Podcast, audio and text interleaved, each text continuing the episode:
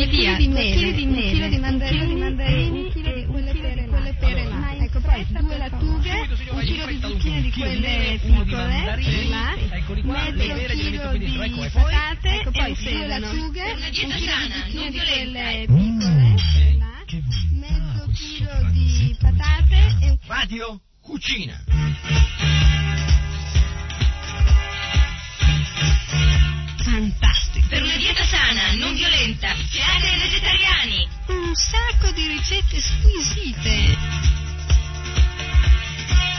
Radio Cucina, nuova serie, a cura di Paramacaruna Devidassi.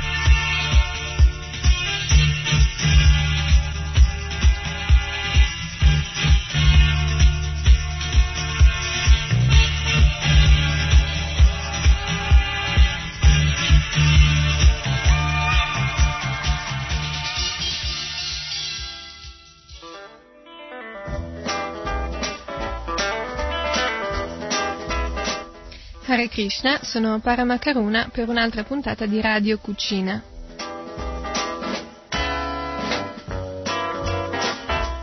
Questa volta voglio parlarvi di qualche ricetta vedica e specialmente delle ricette del pane vedico, puri, ciapati, vatura, parata e così via.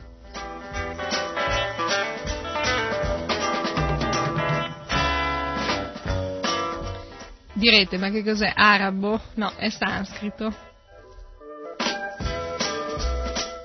Sono tutti nomi di ricette antichissime che i devoti di Krishna si tramandano da migliaia addirittura di anni e noi le abbiamo ricevute da questa catena di messi spirituali perché fanno parte della cultura del Bhakti Yoga, della cultura vedica, perché queste preparazioni a Krishna piacciono molto, quindi noi le facciamo con amore e devozione a Krishna le offriamo a lui. E questa è Mahaprasada.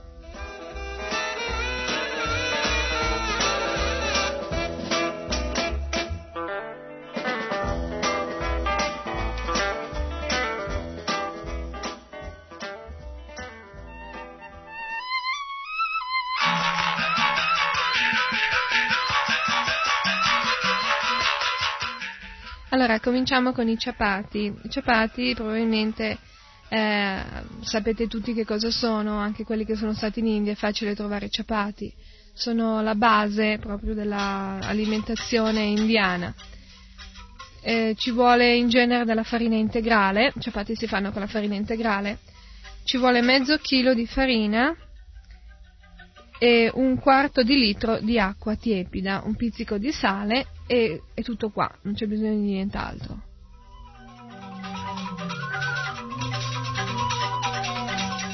Allora dovete impastare la farina integrale con l'acqua e il sale fino a fare una pasta morbida e soffice, ma non appiccicosa, lavoratela bene. E Srila Prabhupada diceva che c'è un sistema per capire se la pasta è al punto giusto. Diceva che la consistenza della pasta dei ciapati deve essere un po' come quella del lobo dell'orecchio. Eh? Provate un attimo, vedete, quella è la consistenza della pasta per i ciapati.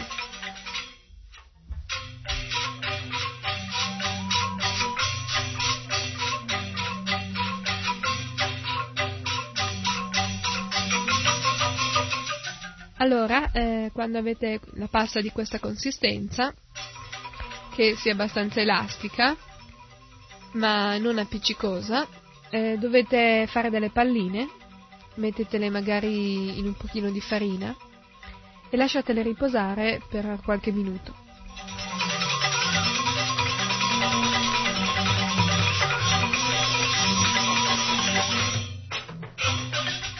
Poi eh, prendete un mattarello e appiattite le palline, fatene dei dischetti di pasta che non siano eh, troppo sottili, devono essere alti circa 2 mm, 2 mm e mezzo.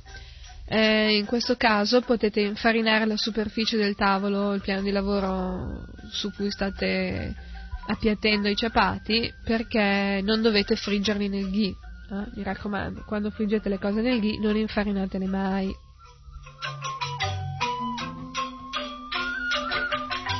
Dopodiché avete bisogno di una eh, padella piatta, eh? cioè la padella indiana si chiama tava, mm, e, si può prendere qualsiasi padella di ferro, eh, basta che sia così, ben pulita, che non sia arrugginita, mi raccomando, le padelle di ferro non vanno mai eh, lasciate umide, se, volete, se dovete lavarle va bene, lavatele, però asciugatele subito e ungetele con un pochino di olio o di ghee perché altrimenti prendono l'umido, prendono la ruggine e lasciano un sapore proprio disgustoso a tutte le vostre preparazioni.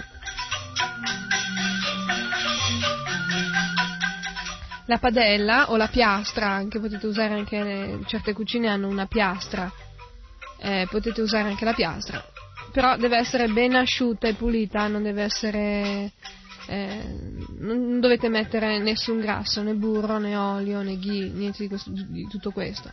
Mettete il ciapati già rollato, bello piatto sullo sfondo della padella, sulla piastra, e fatelo cuocere a fiamma moderata per qualche istante. Eh, quando si formano delle bollicine in superficie, girate il ciapati, fatelo cuocere ancora per qualche secondo, dopodiché eh, prendete con un paio di pinze, inciappati, e mettetelo sulla fiamma diretta per pochissimi secondi. Fiamma diretta significa senza pentola sotto, eh? prendete il gas, eh, alzatelo abbastanza a fiamma viva, prendete il ciapati con le pinze, appoggiatelo sul fornello, sul gas, per qualche secondo e vedrete che si gonfia, eh? si gonfia velocemente voi a questo punto toglietelo dal fuoco, se volete girarlo per farlo brustolire un po' anche dall'altra parte, altrimenti non, non è importante, basta che si gonfia. Quando si è gonfiato, per bene, lo togliete dal fuoco e il ciapati è pronto. Potete metterci del burro sopra, sono molto buoni, i ciapati col burro è un classico, oppure potrete usarli così per vegetali, per le verdure, per uh, dal, tutto quanto. In genere succede che gli indiani ci mettono dentro di tutto ai ciapati, fanno delle specie di sandwich, dei rotolini che poi sono molto gustosi. Si possono anche immergere dentro nel chutney, dentro nelle salse, sono ideali anche per, come cucchiaio, li usano anche come cucchiaio.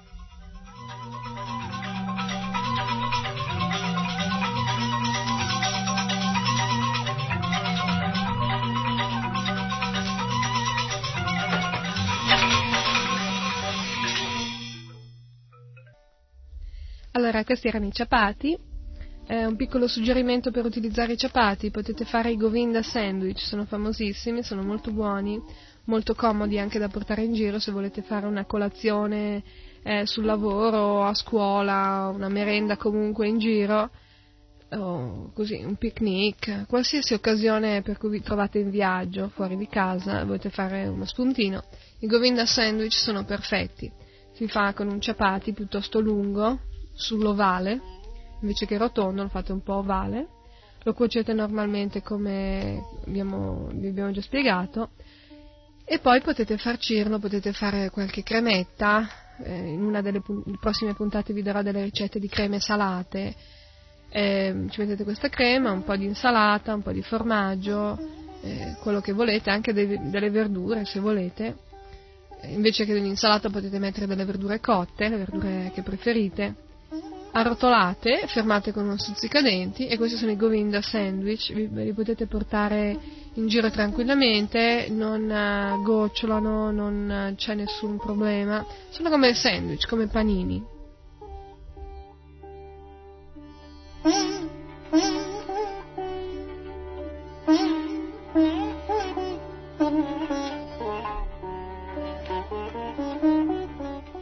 Allora passiamo ai batura. I batura eh, sono delle specie di pani di puri lievitati. Si fanno impastando 150 g di farina bianca, 375 g di farina integrale, un pizzico di sale, un pizzico di lievito per torte salate o bicarbonato o un pizzico anche di se volete sostituire il lievito chimico o il bicarbonato con il lievito di birra mettete un pizzichino di lievito di birra. In questo caso la pasta dovrà essere lasciata lievitare per un qualche minuto prima di friggere i batura. Allora, impastate questi 150 g di farina bianca, 375 g di farina integrale, con 15 centilitri di yogurt. Praticamente eh, sarebbe un bicchiere, un bicchiere di yogurt. Mezzo bicchiere di acqua, qui dice 12 centilitri di acqua, più o meno. E un cucchiaio di burro, bisogna lasciare riposare per, per un po' e si fanno, eh, si fanno delle palline e invece che rollarle col mattarello si tira la pasta per farla diventare più sottile senza schiacciarla. In questo modo sono ben lievitati, belli morbidi e potete friggerli molto bene. Se volete invece farli più regolari potete spianare la pasta col mattarello, ma in questo caso dovrete farla lievitare ancora per eh, una mezz'oretta prima di friggerli, come preferite. Questi sono i batura. Poi ci sono i puri, i puri a cui abbiamo fatto allusione prima eh, citando i batura. I puri sono la ricetta base del pane fritto. Eh, si fanno con, eh, potete usare circa 250 g di farina bianca e pochissima acqua. Dovete fare una pasta molto, diciamo, piuttosto solida, no? piuttosto soda soltanto con acqua. In genere qualcuno, può met- cioè, qualcuno ci mette dentro una noce di burro o di ghee, però in realtà i puris originali si fanno senza burro, senza ghee. Devono risultare piuttosto elastici i puri. Se voi mettete, fu- eh, se mettete, nella farina mettete del burro del ghee, i puri diventeranno eh, invece croccanti eh? e si sbriciolano più facilmente. Questi sono i due tipi di puris che potete ottenere quelli così, più elastici, cotti ugualmente, sono molto buoni, e quelli eh, che si sbriciolano, molto fragili, molto croccanti, un po' più pesanti, che sono fatti con della ghee o della burro nell'impasto. Allora a questo punto avete questi 200 grammi, 250 g di farina bianca impastati con l'acqua, avete fatto una pasta, lasciatela riposare per 10 minuti, 15 minuti, dopodiché ungete la superficie del tavolo e il mattarello con un po' di burro o di ghee, preferibilmente meglio il ghee, e appiattite queste palline, spianate le palline, fatele diventare dei dischetti regolari, possibilmente. In India se vedono un puri che non è perfettamente rotondo, dicono questo non è un puri, mi dispiace, lo restituiscano. Quindi puris, abbiamo visto puri fatti di tutte le forme, tutte le dimensioni però il puri è rotondo, eh, e non è piccolo come una moneta da 50 lire, non fate gli stampini, i puri con gli stampini, perché quelli sono purini, non sono puri. Cioè, infatti, i puri devono essere larghi circa, così, diciamo, 8-10 centimetri. Ah, meno di, di 8-10 centimetri sono un po' ridicoli, insomma. Quindi, di diametro, eh, 8-10 centimetri di diametro spianate, friggete nel ghee caldo, ben caldo, in modo che non assorbano troppo, però devono cuocere, eh, mi raccomando. Quando sono cotti si gonfiano, quando appena mettete dentro i puri nel ghee si gonfiano, hm? se avete spianati bene. Un segreto per farli gonfiare è quello di introdurre nel ghee per prima eh, la parte che stava verso l'alto quando li spianavate, mentre dentro all'incontrario no? li staccate dal tavolo e cioè la parte che avete di sopra la mettete sotto nel ghee, così è più facile che si gonfino bene. Dopodiché, mentre cuociono, potete coprirli di ghee caldo con una schiumarola, potete buttarci sopra del ghee bollente, oppure tenerli un po' pressati dentro nel, nel ghee in modo che prendano bene il caldo in modo uniforme. Si devono semplicemente dorare, non devono diventare marroni, mi raccomando, quelli sono, eh, sono puri bruciati. Allora, quando sono diventati dorati, sono cotti, li scolate e potete servirli con il latte caldo alla sera, pure se il latte caldo è un grande classico della cucina vedica, anche Shara Prabhupada alla sera, quando era piccolo, suo padre gli preparava sempre il pure se latte caldo, prima di andare a dormire. Potete mm, servirli con eh, chutney, con eh, verdure, con salse, con tantissime cose. Questi sono i puris.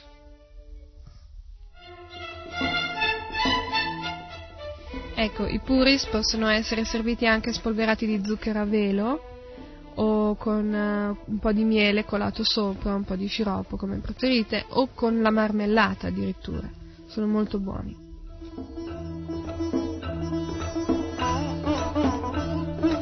Allora, eh, vediamo di dare qualche altra ricetta perché oggi siamo un po' in ritardo. I paperdam, i papad, eh, probabilmente li avete visti nei negozi specialità indiane, sono delle specie di mm, piadine molto sottili legate insieme a pacchettini, confezionate in vari modi, comunque in genere nella plastica. Sono, ci sono di diversi tipi, ci sono quelli speziati, quelli semplici. In genere i papad eh, contengono della farina di urad dal, quindi quando i devoti seguono Chaturmasya, sono quattro mesi durante l'estate in cui si fa digiuno di particolari alimenti, tra cui il quarto mese mi sembra che sia proprio il digiuno di Uradal, quindi sconsigliamo di prendere i paperdam. Però, eh, voglio dire, negli altri mesi avete tutta la, capacità, la possibilità di farlo, escluso naturalmente i Kadashi, anche i papad rompono i Kadashi. Allora, i papadon sono molto facili, se li avete già pronti, acquistati nel negozio, dovete semplicemente friggerli molto velocemente nel ghee molto molto caldo, bello caldo. Li infilate dentro nel ghee, se il ghee è abbastanza caldo, vedrete che si espandono immediatamente, proprio crescono di volume come se lievitassero, invece però restano molto molto sottili e croccanti. Eh, li girate immediatamente dall'altra parte con una, un paio di pinze o con una schiumarola e li tirate immediatamente fuori, proprio bastano pochissimi secondi, uno o due secondi per parte. Ora, mm, con, così, mentre cuociono i papa, potete dargli la forma che desiderate, perché sono morbidi.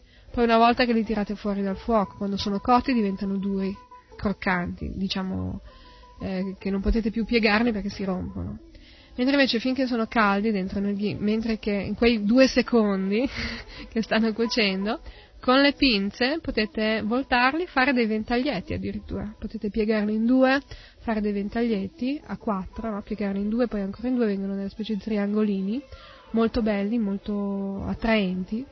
Questo dipende dalla vostra abilità eh, nel non scottarvi, prima di tutto, non far bruciare i paperdam e farli venire di una forma piuttosto simile gli uni agli altri, prima che non venga tutto un ammasso strano. Comunque questi sono i paperdam, sono molto molto facili. Se eh, volete farli al forno potete farli anche al forno, non c'è bisogno di friggerli, li mettete nel forno a forno molto alto, vedete che si accartocciano tutti da soli e li togliete al forno uno dopo l'altro, molto facile. Nel ghee, fritti nel ghee è più semplice perché nel forno dovete continuamente aprire e chiudere. Invece nel ghee basta tirare fuori e scolare. Metteteli a scolare bene perché se no diventano magari un po' pesanti. E questi sono i pappardelle. In una delle prossime puntate vedrò se, riuscirò, eh, se riesco col tempo a darvi la ricetta per fare i pappardelle, proprio per fare la, la piadina da friggere. Eh, questa è una specialità proprio che ho trovato in un libro di cucina che ho comprato in India, una cosa speciale. Comunque, adesso passiamo a un'altra ricetta. Allora, l'ultima ricetta che facciamo in tempo oggi a, a, scrivere o a prendere nota o a registrare, come volete, sono i parata. I parata sono anche molto famosi e sono delle specie di ciapati di pasta sfoglia, però facili da fare, non è tanto difficile. Fate una pasta, come per i ciapati, con mezza tazza di farina bianca, cioè 125 grammi, e 125 grammi la stessa quantità di farina integrale, un pizzico di sale e un pizzico di acqua. Poi eh, mettere da parte, vicino, 100 grammi di burro ammorbidito e mm, lavorare a pasta sfoglia, potete lavorare tutto insieme oppure a palline già fatte. Se fate tutto insieme, magari fate prima, stendete la pasta, mettete dentro il burro, ripiegate in tre parti, stendete di nuovo girandola dall'altra parte, ripiegate di nuovo in tre parti e così via per diciamo sei o sette volte. Dopodiché eh, fate delle palline, stendetele sul, sul piano di lavoro infarinato e i parata vanno cotti una padella, in una padella in cui invece avrete messo un cucchiaino di ghee, eh? parata vanno eh, praticamente soffritti. Li mettete dentro nella padella con questo cucchiaino di ghee e con un pezzo di carta Scottex pulita, no? carta da cucina, premete leggermente il parata sulla pentola, sul fondo della padella, ruotandolo delicatamente. Dopodiché, quando eh, sentite che si stacca bene dal fondo della, della, padella, lo girate, ripetete l'operazione dall'altra parte fino a che diventa mh, mm, ben dorato da una parte e dall'altra. A questo punto il parata va tolto dalla padella e messo in pila con gli altri, separati da carta da cucina.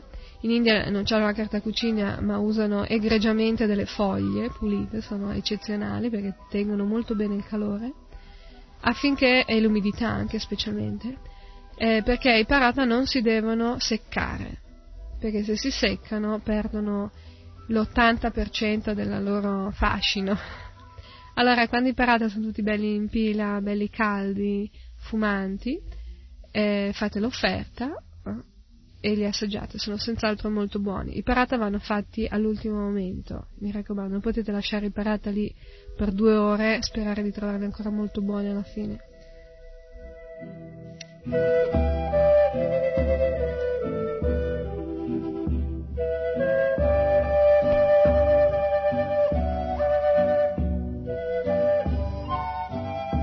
Allora, siccome questa volta non abbiamo molto tempo per dare molte varianti dei parata, rimando qualche ricetta con le varianti alla prossima puntata. Nel frattempo ricapitoliamo bene tutte le dosi del pane che abbiamo fatto, che abbiamo dato.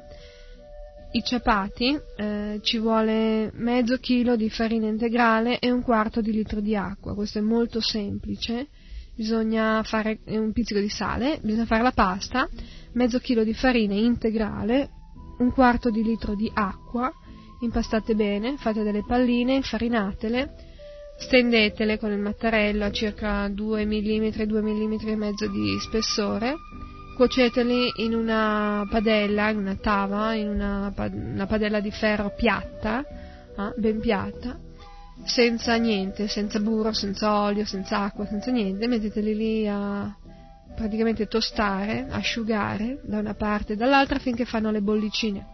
Poi to- li togliete con una pinza, li tenete per qualche secondo su una fiamma viva, aperta, una bella fiamma alta, si devono gonfiare proprio per qual- pochi secondi, li togliete e i ciapati sono fatti, potete ungerli con un pochino di burro o di ghee, meglio il burro.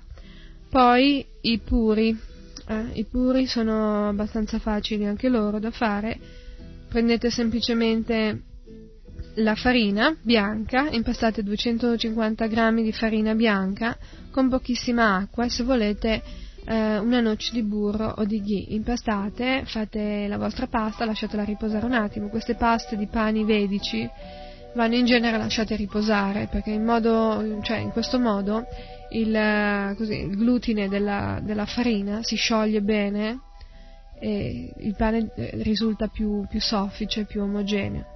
Allora 250 g di farina bianca, un pochino d'acqua e una noce di burro. Lavorate bene, lasciate riposare, anche la pasta di ciapati lasciate riposare per qualche minuto.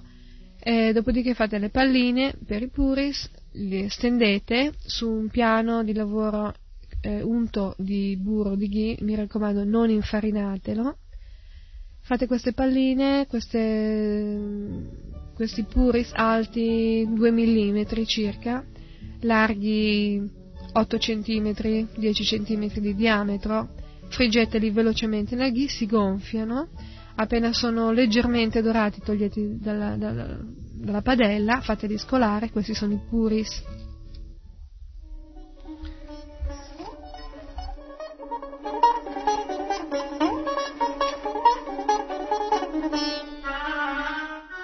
Allora, abbiamo detto i puri, adesso ci sono i batura. Batura sono delle specie di puri lievitati, eh, cioè ci sono 150 g di farina bianca, 375 g di farina integrale, un pizzico di sale, un po' di lievito, eh, un bicchiere di yogurt, mezzo bicchiere d'acqua, circa un bicchiere d'acqua, meno, un po' meno, e un cucchiaio di burro.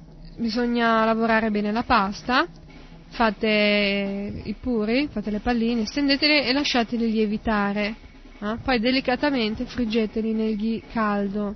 Si gonfiano più uniformemente questi batura, i puri si gonfiano e diventano delle palline.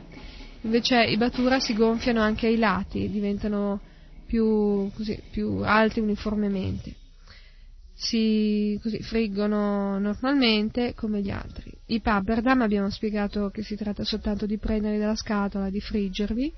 Molto velocemente, bastano uno o due secondi per parte, eh, dentro nel ghee e praticamente li tirate fuori dopo due secondi.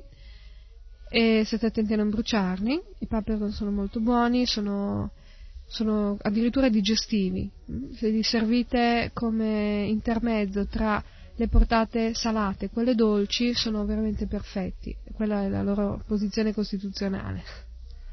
Poi abbiamo parlato di parata, hm? abbiamo parlato di parata e vi ho detto che i parata sono dei, mm, diciamo, dei ciapati di pasta sfoglia. Hm? Voi dovete prendere eh, come, come, sopra, dovete prendere eh, la farina integrale, e fare una pasta con mezza tazza di farina bianca, 125 g di farina bianca, 125 g di farina integrale, 250 g in tutto sarebbero un pizzico di sale, un po' d'acqua, lavorare bene, poi eh, mettete dentro 100 g di burro, praticamente ungete la pasta esternamente, la ripiegate su se stessa diverse volte, la stendete di nuovo, fate le palline, stendete le palline, fate dei dischetti circa 10 cm di diametro, 12 cm, forse un po' di più, i ciapati sono più grossi dei puris e anche i parata sono più grossi dei puris e di battura. E, um, li mettete in una padella, in una tava, però questa volta unta di burro eh, o di ghee. Li cuocete bene, facendoli aderire bene alla padella sul fondo.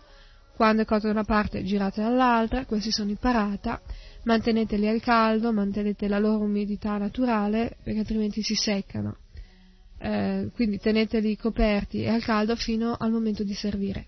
Sono, queste sono le ricette di oggi, speriamo la prossima volta di potervi dare qualche variazione ai parate perché ce ne sono numerosissime, si possono fare anche ripieni, sono molto molto buoni. Allora anche per oggi vi saluto, Hare Krishna, Paramakaruna, ricordatevi, mi raccomando, di offrire sempre tutte le vostre preparazioni a Krishna. Arrivo.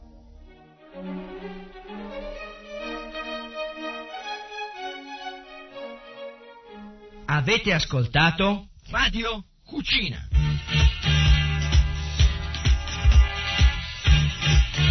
Fantastico! Per una dieta sana, non violenta, siate vegetariani! Un sacco di ricette squisite! Radio Cucina, nuova serie, a cura di Paramacaruna Devidassi.